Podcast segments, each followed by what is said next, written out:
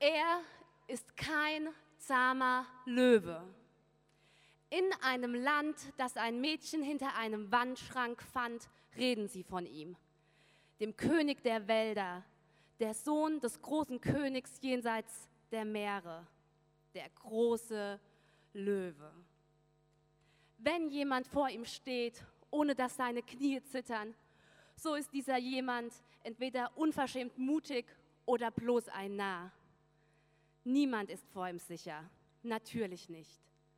Aber er ist gut und er ist der König. Er wird kommen und gehen, sagen sie. An einem Tag wird man ihn sehen und am nächsten schon wieder nicht. Niemals lässt er sich halten, aber er wird wiederkommen. Er ist wild, weißt du? Er ist kein zahmer Löwe. Was du jetzt hörst, ist ein bisschen Theologie. Statements eines Träumers, manche sagen auch Freak, der tatsächlich glaubt, dass es sowas wie ein höheres Wesen gibt. Sowas wie den Komponist von der Melodie meines Lebenslieds, sodass selbst die A cappella-Version klingt wie die schönste Musik. Das ist unser Lied. Und das ist seine Botschaft, du bist mehr als geliebt von dem Schöpfer aller Sterne und von den Galaxien. Und er ist kein alter Opa, der uns liebt, weil er es muss. Weil er Verehrung bräuchte, mal ganz ehrlich, so ein Stuss, er braucht nichts von mir. Er ist voll zufrieden und es fehlt ihm an nichts, wenn ich ihn nicht liebe.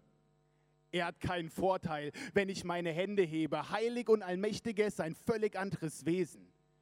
Der Schöpfer, so unendlich, er ist nicht von dieser Welt. Letztendlich unbeschreiblich, das müssen wir erkennen. Und in diesem Licht dann zu sehen, dass er mich lieb hat, treibt mir Tränen in die Augen, dass dieser Gott zu mir kam. Er ist allmächtig und heilig. Ich stehe hier verzweifelt, versuche ihn zu ergründen, doch der Verstand von mir reicht nicht. Fehlende Weitsicht, weil der Mensch so verpeilt ist. Gefallen seit Adam und die Dreckswunde heilt nicht. Es ist doch immer das Gleiche.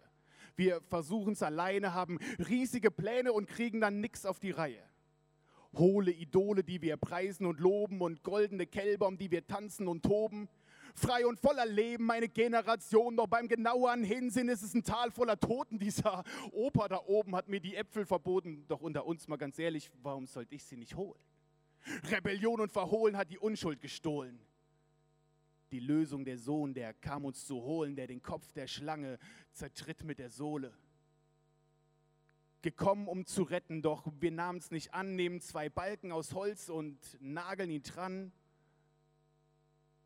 der in der Mitte. Wer ist dieser Mann? Te Telestai. Siehe das Lamm.